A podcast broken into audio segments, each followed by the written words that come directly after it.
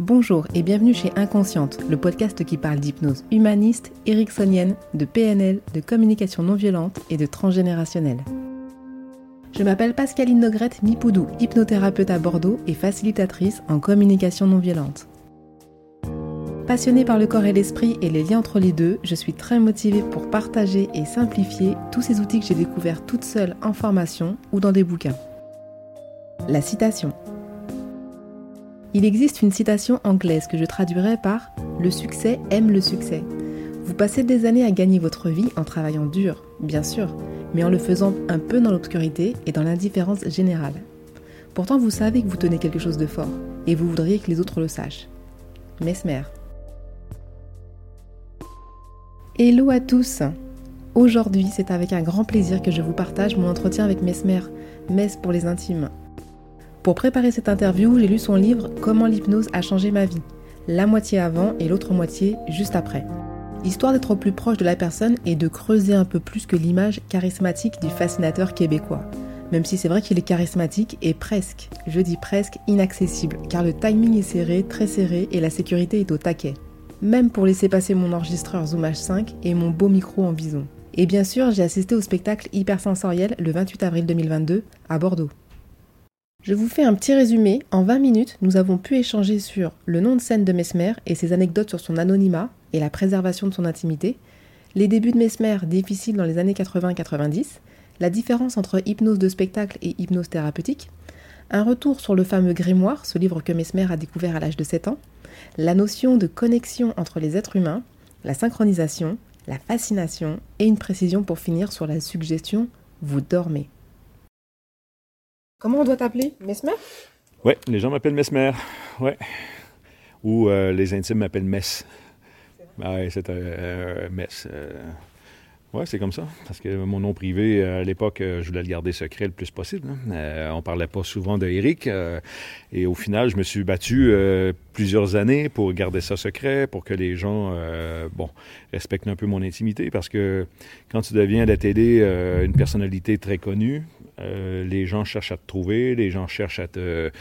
Et surtout dans le métier qu'on fait, euh, hypnose, euh, bon, égal, il va peut-être pouvoir me guérir, il va peut-être pouvoir m'aider, il va peut-être... Alors, je recevais, moi, chez moi, beaucoup de personnes qui voulaient avoir une thérapie, mais moi, j'ai plus le temps de le faire avec au-delà de 150, 200 spectacles par année. je pouvais pas me consacrer à ça. Alors, pour éviter tout ça, d'avoir des gens qui viennent devant chez moi, et alors j'ai dit, on va garder le nom secret. Comme ça, il va y avoir Mesmer, il y aura Laurent Mesmer. mais le monde ne savent pas avec mon prénom, euh, mon nom, où je reste. Parce que s'ils le savent, ben, ils peuvent trouver mon adresse. Alors, on avait caché ça pendant plusieurs années, jusqu'au moment où un, une journaliste euh, m'a fait euh, en interview euh, une interview de fond. Hein. On était vraiment allé en profondeur dans comment, le pourquoi, du quoi et tout. Et là, elle, a décidé de sortir mon nom dans son article. Et oui, elle m'avait averti. Elle a dit Ouais, OK, ton nom va sortir. Je dis ah, non, tu, non, je veux pas. Elle a dit Oui, j'ai le droit de le sortir. Ton nom est public. Hein. Tu une compagnie. ton nom de compagnie est à ton nom à toi, personnel. Alors, on peut le trouver. C'est public. Alors, j'ai le droit de, le sortir. Je dis Non, mais attends, respecte-moi. Je veux pas, moi. Tu sais pas ce que je vis. ah non, moi, j'ai le droit. Et finalement, euh, avocat là-dessus, tout, mais elle l'a sorti.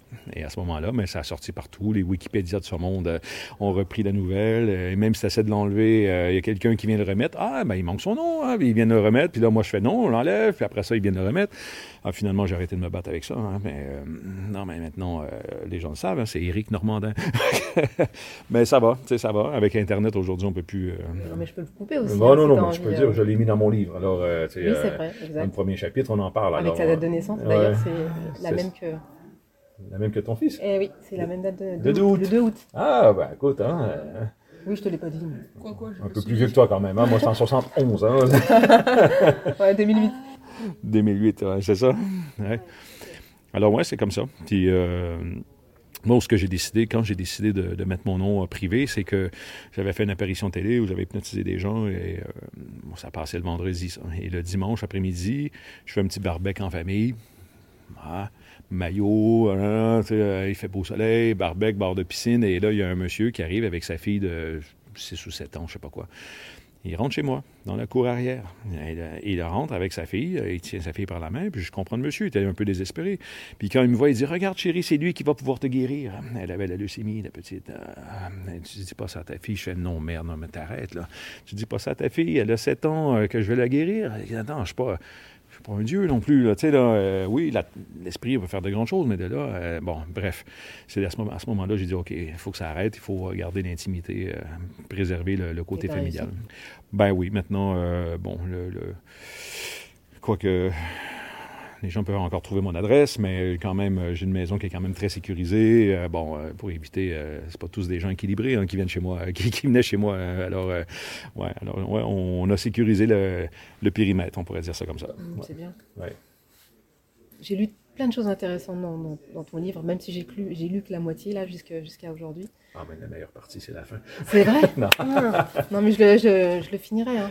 Mais euh, j'ai bien aimé le parcours, tu vois, ton parcours où euh, bah, au départ, c'était interdit, il fallait pas y toucher. Ouais, euh. Ça fait partie des croyances de l'époque. Hein. Les croyances à l'époque, c'était comme ça. Euh, c'était, il y avait encore beaucoup la religion qui était autour de ça. Je me suis fait euh, justement comparer à un sorcier pendant plusieurs années, Satan qui, qui, maîtrise les énergies. bon, certaines religions qui pensent aussi que ce que je fais, c'est interdit de jouer avec des énergies comme ça. Si c'est pas Jésus-Christ qui se sert des énergies, mais es un Satan. Alors, il y a certaines religions qui sont comme ça aussi. alors ouais, j'ai passé par toute cette développement-là. Euh, j'ai vu tous les changements avec les années, à force de pratiquer, à force de démontrer, à force de ci, de ça. Euh, j'ai vu les gros changements. Euh, au Québec, je les ai vécus. Et en France, quand je suis arrivé, ça a été le même parcours, le, parcours du combattant. parce que maintenant, au Québec, depuis des années, les gens me connaissent. l'esprit, j'ai réussi à ouvrir, l'esprit avec des démonstrations visuelles, shows et tout ça, les, la télévision. Et en France, quand j'ai commencé, ça n'a pas, pas gagné non plus. Hein. Alors, pour convaincre les gens d'acheter mon spectacle et de le diffuser dans les grandes salles de spectacle. Il a fallu que je me déplace dans toutes les rédactes, euh, des, Le Monde, Le Parisien, le Métro. Euh, là, j'allais hypnotiser des journalistes. Et après, mais le scepticisme tombait parce qu'ils voyaient leurs amis, leurs confrères, le, rédacteur en chef tomber sous hypnose. Alors euh, là, oui, j'avais la une le lendemain parce que j'avais fait une perfo. alors ouais, j'ai fait ça comme ça pour pouvoir, on pourrait dire, avancer puis défricher le terrain, comme on dit chez nous. On défriche, là, puis finalement, après, ça, ça a marché. D'ailleurs, je, crois que en tant qu'hypno, on peut, tous te dire merci.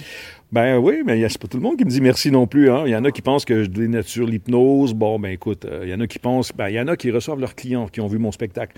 Et là, le client, après 45 minutes d'essai, il se dit, mais écoute, Mesmer, lui, en 5 secondes, il hypnotise des gens. Hein. Ouais, mais attends, euh, là, c'est à toi. au moins, le client est chez toi. Une fois qu'il est chez toi, parce qu'il m'a vu, par exemple, à la télé ou a vu une performance, ben, au moins, il a pris le téléphone ou il t'a envoyé un message, il t'a appelé, tu as un contact avec lui que tu n'aurais peut-être pas eu avant. Maintenant qu'il est là, mais c'est à vous de l'éduquer, de lui dire, bon, mais maintenant, regarde, nous, c'est thérapeutique, on va faire ça de façon différente. Et moi, quand je faisais de la thérapie, c'était pareil, hein? ça, ça, prend cinq secondes. C'est pas tout le monde qui est sensible à, l'hypnose en cinq secondes. Alors, il faut prendre le temps, la bonne technique pour chaque personne. Il y en a, ça va prendre deux, trois séances d'une heure avant de pouvoir développer ne serait-ce qu'un semblant de relaxation chez cette personne. Alors, ouais, mais il faut s'adapter au client. Mais ça, il faut l'expliquer, ça. Je crois que Milton Erickson, euh, des fois, il passait des, des heures ou des journées entières. Ben, écoute, il y a une technique qui est très simple si tu réussis à faire une fatigue cérébrale au niveau de la conscience, euh, si tu réussis à fatiguer la conscience du client, éventuellement, il va tomber au subconscient. Hein. Il y a un décrochage naturel qui va se faire. Puis à ce moment-là, mais tu vas pouvoir converser avec lui. Au niveau du subconscient, je veux dire. Parce que le subconscient capte tout. Même si on est conscient puis qu'on parle, mais le subconscient n'est pas con. Il capte quand même la suggestion. Alors même, moi je le disais à mes clients, même si vous restez conscient de tout ce qui se passe, c'est pas grave, le subconscient capte la suggestion et le message. C'est sûr que si la conscience n'est plus là pour faire l'intellect, l'analyse et euh, tout de ce qu'on dit, mais ça va aider. Mais euh, on n'aura pas besoin de passer cette étape-là. Mais quand la conscience est là, le subconscient capte quand même la suggestion. Ça, si le client le comprend, mais c'est déjà une suggestion en soi. Euh, bon, à ce moment-là, ça peut rentrer plus facilement. Mm. Donc en fait, il faudrait éduquer les hypnothérapeutes ben, écoute, moi, je pense que la plupart sont bien formés, mais à, quelque part, je trouve ça dommage qu'un hypnothérapeute qui est, qui est dans son cabinet, va parler avec son client. Et euh, Bon, mais, comment tu te sens maintenant? Ah, je me sens détendu. Alors voilà, on est dans la bonne zone. On est là, on est dans la bonne place. Mais attends, c'est pas de l'hypnose, c'est une méditation que tu as fait, une relaxation que tu as fait. Tu n'as pas, pas, été chercher le subconscient de la personne. Tu peux avoir des résultats, mais si, si tu veux vraiment travailler en profondeur, bon, mais il faut que tu réussisses à éliminer la conscience. OK? à ce moment-là, tu vas pouvoir travailler très fort avec cette personne-là et beaucoup plus rapidement. Mais c'est ça, je trouve ça dommage des fois que le client sort de là et dit Ah, ouais, c'est ça l'hypnose. Ah, OK, moi, c'était pas très top. Hein. J'avais conscience de tout. Ben là, il faut tu lui éduques ton client que oui, ça peut marcher quand même, mais tu peux pas dire qu'une une relaxation, c'est de l'hypnose. En tout cas, pour moi, c'est pas ça. Il y a une différence entre les deux. Même dans les ondes cérébrales, si on fait, on met, un casque à EEG sur la tête d'une personne qui est en méditation, euh, et l'autre qui est en état hypnotique, on voit que c'est pas la même, les mêmes, euh, les mêmes dans le cerveau, c'est pas les mêmes stimuli. Hein. On voit des points différents qui sont stimulés de façon différente quand c'est de l'hypnose ou de la relaxation. Alors, il euh, faut faire la différence. Oui, c'est ça. Mais écoute, aujourd'hui, il y a des écoles d'hypnose qui se forment, euh, bien, qui sont, euh, il y, en a un qui prend un cours d'hypnose pendant un week-end, puis il fait son école le, week-end suivant. Euh, il, prend des clients, puis il va faire de la formation. je trouve ça dommage un peu, mais bref. Il y a des formations groupons aussi, je ne sais pas si tu connais. Oui, je connais. À 38 euros. C'est là que j'ai appris, moi. à 38 euros, oui. Non, non, mais parce que je sais qu'il y a le grimoire. Donc, qu'est-ce que, est-ce que tu voudras bien nous parler du, fameux grimoire? Ben, Mon grimoire, moi, écoute, c'est, je l'appelle le grimoire parce que pour moi, étant tout jeune, à 7 ans, quand tu découvres ça, c'est un grimoire. Hein, tu fais, waouh, un livre de magie, il y a des techniques là-dedans, euh, c'est la potion magique est là-dedans. Puis au final, c'est un livre qui était donné aux hypnothérapeutes, des étudiants hypnothérapeutes à l'époque. Et euh, c'est un, livre complet hein, qui enseigne euh, du début à la fin. bon, l'hypnose a évolué aujourd'hui. Il y a des fausses vérités dans ce livre-là, mais la base, elle est là. Euh, tout ce que j'ai appris à l'époque, c'est encore aujourd'hui très pertinent. On comprend maintenant un peu plus, parce que, écoute, le livre a été écrit en 1895, un truc comme ça. Alors, euh, alors, il y a des trucs qui n'étaient pas, euh, qui pas compris à l'époque, mais maintenant qu'on comprend un peu mieux, parce qu'on peut le prouver avec la, science et tout ça. Alors oui, ce livre-là, moi, ça m'a aidé beaucoup à à avancer, à comprendre un peu la technique, le phénomène. Mais après, c'est sur le terrain, j'ai évolué. Hein. C'est quand j'étais euh, sur scène, quand j'étais dans mon cabinet. Euh, écoute, euh, en pratiquant. en pratiquant. Je, suis sur scène 5 à 6 shows par semaine depuis des années. Alors pour moi, c'est un laboratoire incroyable. Mais tu as vu aujourd'hui, anciennement, quand j'ai commencé, bon, je prenais mon temps, je parlais aux gens, ça prenait 5-10 minutes avant qu'ils soient dans un état d'hypnose, puis maintenant, j'arrive, je passe tout près, il s'effondre. Il y, a, des, euh, des, façons de faire que j'ai développées que c'est de la suggestion indirecte. T'sais, je dis à une personne, suis-moi. Elle me suit, je la regarde même pas, puis elle s'effondre. Euh, ouais, c'est ça, la suggestion est non-verbale. Et euh, c'est... Il faut que je trouve le bon client pour ça aussi, parce que c'est pas n'importe qui qui va tomber comme ça. alors, mais je me fie beaucoup à mon instinct. Quand j'ai fait ce premier numéro-là, où j'ai hypnotisé quelqu'un sans même la regarder en marchant, par exemple, elle me suit derrière. Je dis, j'ai un flash. Mon instinct me dit, OK, fais semblant de descendre l'escalier. Elle va s'endormir. en, même temps, je le fais, je doute pas. Moi, je fais, OK, je descends l'escalier. c'est mon subconscient qui m'envoie ça. Je descends l'escalier, puis pendant que je le fais, je me dis, j'ai de l'air con si la personne dort pas derrière. j'ai 3000 personnes qui me regardent. si je fais une descente d'escalier comme ça, imaginaire, puis que l'autre dort pas derrière, j'ai de l'air con. Mais quand je pense à ça, paf, l'autre s'effondre au sol, puis, ben, écoute, ça a marché. Alors, tu sais, le, show évolue comme ça parce que je me fie beaucoup à mon instinct, mon ressenti, puis ça, ça marche. je me sers beaucoup de ça. Cette connexion entre des êtres humains aussi, je trouve que c'est mal, euh, euh, mal utilisé et peu connu. OK? Euh, J'en parle souvent parce que moi, j'ai appris depuis que j'ai mes 16, 17, 18 ans, quand j'ai appris mes cours, euh, euh, quand j'ai suivi d'autres techniques en soi, cette connexion entre deux personnes existe réellement. Maintenant, on peut le prouver avec les casques à EEG. On peut prouver que cette connexion existe. existe. Puis quand j'ai travaillé avec le, CNRS, on a pu le prouver. C'est ce que moi j'explique dans mon show, cette connexion. Et les gens du CNRS ils sont venus voir mon show à Paris. Puis ils me disent Hey, ce que tu dis, on, peut le prouver. Hein. On le fait déjà, nous, avec euh, huit joueurs de poker. On a huit joueurs de poker. Les huit, au niveau des ondes cérébrales, vont se synchroniser ensemble. Et si tu prends un joueur et que tu l'isoles et que tu l'amènes dans une table avec huit autres joueurs, mais les huit autres joueurs vont s'adapter à ce mec, ou ce mec va s'adapter à la vibration des huit. Euh, alors, euh, on a pu prouver ça. Mais avec l'hypnose, c'est exactement ce qui se produit. Quand cette connexion s'établit entre le thérapeute et le client, ou dans un spectacle et les, personnes qui sont là, si on mettait des casques à EEG sur la tête des gens qui sont réceptifs, on verrait qu'à quelque part, on synchronise ensemble et la, connexion se fait. Et ce qui explique, ça, on va encore plus loin, mais ça va éventuellement, tu sais, quand on parle de télépathie, des trucs du genre, c'est là, on peut aller jusque-là. Ben, moi, ça m'arrive souvent sur scène de, je pense à un truc, une nouvelle, une nouvelle technique, un nouveau, un nouveau scénario, par exemple, et la personne commence à le faire avant même que je l'ai verbalisé. Ça m'arrive souvent. Et Là, je me dis, OK, il y a quelque chose dans l'invisible qui, qui, se passe, qui se passe, qui, se passe, qui se passe. ça arrive aussi en séance. Exactement, en séance, ça arrive. que vous voyez, en fait, j'ai déjà l'image. Exactement. Cette connexion, elle est là, puis quand elle est là, mais écoute, là, tu as gagné déjà parce qu'on euh, peut parler, les subconscients se parlent. Et ça va tellement loin en thérapie, parce que moi, j'ai fait de la thérapie souvent aussi. Et, là, on, parle, on, on s'amuse, là, mais tu peux avoir une envie d'aller aux toilettes, faire pipi, par exemple, et la personne euh, qui est sous hypnose va ressentir ton envie, et elle va avoir envie, même si elle n'a pas envie, ah, j'ai envie d'aller aux toilettes, je peux y aller. Elle arrive, elle dit, mais non, non, pourtant, j'avais, euh, non, mais elle a ressenti ton envie, ton, euh, comment tu te sens?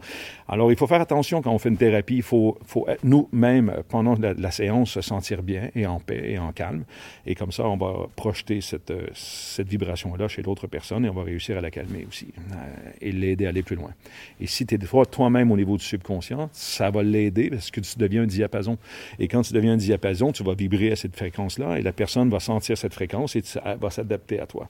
Alors ça, c'est quand tu commences à comprendre ça, c'est déjà un bon point de gagner. Ça, Synchroniser. Euh. exactement. On n'apprend pas ça dans toutes les écoles. Hein. Euh, je suis surpris qu'on... Euh, ouais, non, non, on n'apprend ah pas ça. D'accord, OK. Ben, tu l'as appris, toi, à l'école, de cette synchronisation-là? À fond, oui. Ah oui, je l'ai travaillé aussi, ouais. Ah bon, OK. Une bonne école. Parce que...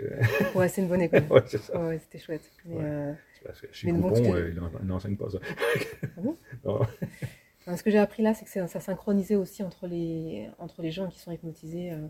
Donc ces ondes-là, elles passent euh, entre, entre toi et, et, un hypnotisé et entre, et entre eux aussi. Oui, entre eux, oui. Et euh, et c'est ce qui explique un peu l'interaction entre les personnes sur scène. Euh, un extrapole, l'autre embarque dans l'extrapolation, euh, influence l'autre, et là, ça devient de la suggestion indirecte de tout le monde. Et finalement, tu n'hypnotises plus une personne, tu hypnotises un groupe qui, qui sont ensemble. Et au final, mais c'est ce qui fait que l'hypnose de, de groupe est rapide aussi. Euh, quand je fais le numéro final à la toute fin où tout le monde euh, danse avec les mains comme ça, bien, ils ont tous les yeux ouverts, hein. ils sont tous là, mais ils réagissent très bien à la suggestion grâce à cette connexion. Puis euh, moi aussi, il y a de la suggestion là-dedans. Hein. La fascination. tu veux savoir quoi sur la fascination? C'est quelque chose que je ne connais pas du tout, la fascination, et c'est de l'hypnose rapide aussi? c'est du ben, non-verbal aussi? On pourrait dire que les animaux, le, serpent qui fascine sa proie, euh, il la regarde, il la fixe, et là, la, la, proie mais devient dans un état de catalepsie, il ne bouge plus, le rythme cardiaque qui accélère ou ralentit, ça dépend de la personne, elle est dans un état de fascination. Alors tu peux claquer des doigts devant elle, elle est plus là, tu peux la toucher, elle est plus là. Ça, c'est l'état de fascination. Tu es fasciné par ce qui se passe, alors il n'y a plus rien qui existe autour. Alors l'état de fascination, on va la provoquer aussi. Euh, par le regard, souvent par le regard, ou la suggestion de façon indirecte ou euh, tu vas créer une émotion forte et là, la personne va tomber dans cet état de fascination euh, instantanément. Comme de la sidération? Oui, c'est un peu ça. Ouais.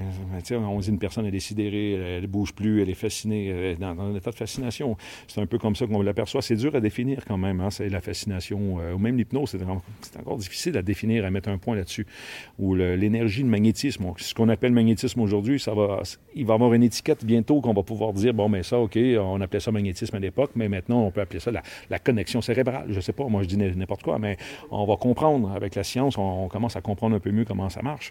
Mais l'état de fascination, c'est ça, tu es fasciné, tu es, bluffé, ça bouge plus, ton corps bouge plus, tu es en état de fascination jusqu'à un moment où quelque chose te ramène. Ça va te ramener à la conscience et là, tu fais, oh, hein, attends, euh, si c'est quelque chose de dangereux pour toi, une émotion forte qui va te ramener, euh, tu vas sentir un danger, tu vas, tu vas revenir. Mais, l'état de fascination, c'est un peu ça.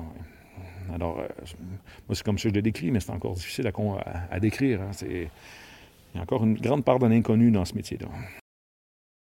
Et, le gamin que tu as hypnotisé quand tu étais petit euh, et qui est resté coincé en catalepsie, ouais. Euh, c'était une technique de fascination ou... Non, non, non, non, ça des passes magnétiques, comme j'avais appris à l'époque, les passes magnétiques, la suggestion verbale. bon, ben OK, ton bras devient raide, raide, raide, raide comme une barre de fer et tout ça. Et à ce moment-là, il est resté coincé comme ça. Euh, c'était pas de la fascination parce qu'il était encore très conscient de ce qui se passait. Il était encore très conscient, mais juste son bras qui, qui pliait plus. Alors, c'était pas de la fascination. La fascination, comme je te dis, tu rentres dans un état, euh, tu es rendu un zombie, hein, tu bouges plus, tu, tu fais plus rien, tu es, fasciné, tu bouges plus, tu es, es, en état de choc. Hein, on pourrait dire ça comme ça. C'est pas un choc, mais tu es dans un état de fascination. Hein, OK. Merci beaucoup. Ben, ça me fait plaisir. Ben, moi aussi. Et au compte de trois, vous allez vous éveiller maintenant. Ah, on dit dormir. Hein. Souvent dans le spectacle, je dis dormir, dormir, mais c'est une image. Hein. C'est une image parce que c'est facile pour les gens de comprendre ce qu'on attend d'eux. Parce qu'on ne dort, on dort pas vraiment dans un état d'hypnose. Hein. On est dans un état souvent d'éveil, d'éveil de nos sens, d'éveil de notre perception. Alors, euh, mais quand je dis dormir, ça donne une belle image. Et les gens, on dans l'esprit, bon, dormir, on est comme ça, puis on est mou, alors on dort. Alors, ça donne, euh, c'est plus facile à comprendre. Mmh. merci pour ces précisions. Oui, c'est ça. si c'est toi qui le dis, c'est mieux. il y a des thérapeutes qui pensent que je dis des conneries, mais c'est pas vrai. ben, il faut faire un show, c'est, c'est pas, c'est pas le même métier. Non, non, c'est pas le même métier. Donc, puis, euh, ben écoute. Non, non, c'est, bien parce que les, y a beaucoup de thérapeutes qui le comprennent. C'est que maintenant que les gens sont, ont vu un exemple d'hypnose, ils se disent ça pourrait peut-être m'aider, mais maintenant ils prennent le téléphone, ils envoient un message et tu l'as dans ton cabinet. Et euh, ça fait en sorte aussi qu'il y a beaucoup de personnes qui vont se former à l'hypnose de thérapie parce qu'il y a une forte demande du public maintenant. Le public, on veut, ils veulent avoir une technique rapide, une technique euh, plus naturelle de se soigner. Et ben, quand le public veut quelque chose, mais il y a l'offre et la demande. Alors, ben, les gens vont se former à l'hypnose, mais formez-vous dans les bonnes écoles. Enseignez-vous. J'ai fait un épisode comme ça sur euh, ah comment aller ah trouver une bonne école ou ou un bon hypnothérapeute. Euh. Ouais. Je reçois plein de demandes. Moi, des gens me disent T'en connais un, toi? J'en connais plein, mais je ne peux pas en référer un. Parce que c'est tellement personnel, un hypnothérapeute, que c'est comme aller chez le coiffeur. Hein. Tu vas aller chez un coiffeur et tu sens que l'énergie n'est pas bonne. Tu vas Ah non, je me sens pas bien à l'aise avec lui. L'hypnose, c'est la même chose. Il faut que tu trouves une personne avec qui tu vas te sentir bien, en sécurité, en confiance. Puis déjà, tu as déjà une grande part de fait. Après ça, c'est plus facile. Hein. C'est ça. Alors, si je recommande, puis je dis Va voir monsieur un tel. Et euh, tu vas là-bas, puis finalement, ça va pas bien, mais c'est Mesmer qui va te, qui va te pointer du doigt. Ah, ce Mesmer, il m'a référé un mec, qui est pourri, ça n'a pas marché avec moi. Euh, et c'est moi qui va passer pour le con. Hein. On est toujours sur de la synchro, en fait. J'arrive à voir les gens qui viennent et qui sont réorientés, en fait. Ah ouais. J'ai un collègue qui est parti à la retraite, il m'envoie ses patients, et je reconnais, je reconnais les patients. Ah oui, tu le vois, tu le sens. Je sens, ouais. Ouais, c'est ça. Cette connexion, hein. ça existe, la connexion. Bien sûr. Merci beaucoup. Ça fait plaisir. On s'arrête là. Au revoir.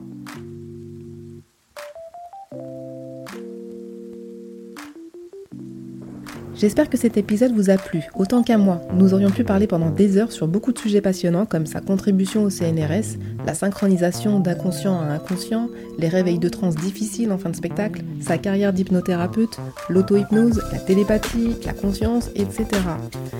En tout cas, merci à Mesmer pour son superbe spectacle. C'était une première pour moi après Jackie Nesios à Nice et Giorda à Paris et partout ailleurs. Vous pouvez d'ailleurs l'entendre euh, Giorda dans l'épisode 54. J'ai pu expérimenter sur scène avec Mesmer une adduction olfactive, l'odeur de l'orange, c'était superbe. Cette rencontre m'aura aussi donné l'envie de lire plus de biographies sur des personnages inspirants et de me former à l'hypnomagie ou à l'hypnose classique. Je vous rappelle la citation de Mesmer. Il existe une citation anglaise que je traduirai par Le succès aime le succès. Vous passez des années à gagner votre vie en travaillant dur, bien sûr, mais en le faisant un peu dans l'obscurité et dans l'indifférence générale. Pourtant, vous savez que vous tenez quelque chose de fort et vous voudriez que les autres le sachent.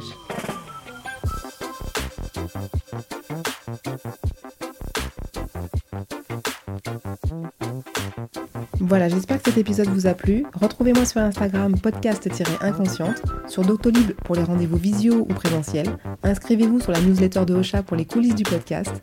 Pensez aux 5 étoiles et aux commentaires pour que ce podcast soit écouté encore plus largement. Et puis Tipeee est toujours là, il attend vos premiers euros. Merci et à très bientôt. la suggestion non verbale. Ouais, c'est ça. tu m'attends, Eric On avait 15 minutes à peu près, nous. Euh. Ouais, c'est bien 15 minutes, c'est parfait. très très bien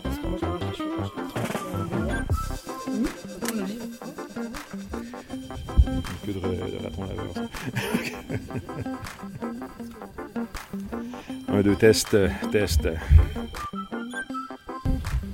Bon, c'est bon, je te laisse aller, puis on, on verra par la suite. Mais... Non, mais c'est bien, parce qu'après, tu peux refaire les questions, puis tu fais du montage. Euh, J'ai mon petit-fils Mathis qui on a fait ça pour son école. Il me posait plein de questions. Ouais. Alors j'ai pu. Euh, on a fait ça. Moi, moi j'étais en France, lui était au Canada. Ah, je ne sais plus quelle date, au mois de février. Hein? Bravo! Garde tes passes. Euh. Il y a des formations groupes aussi. Oui, oui, je connais.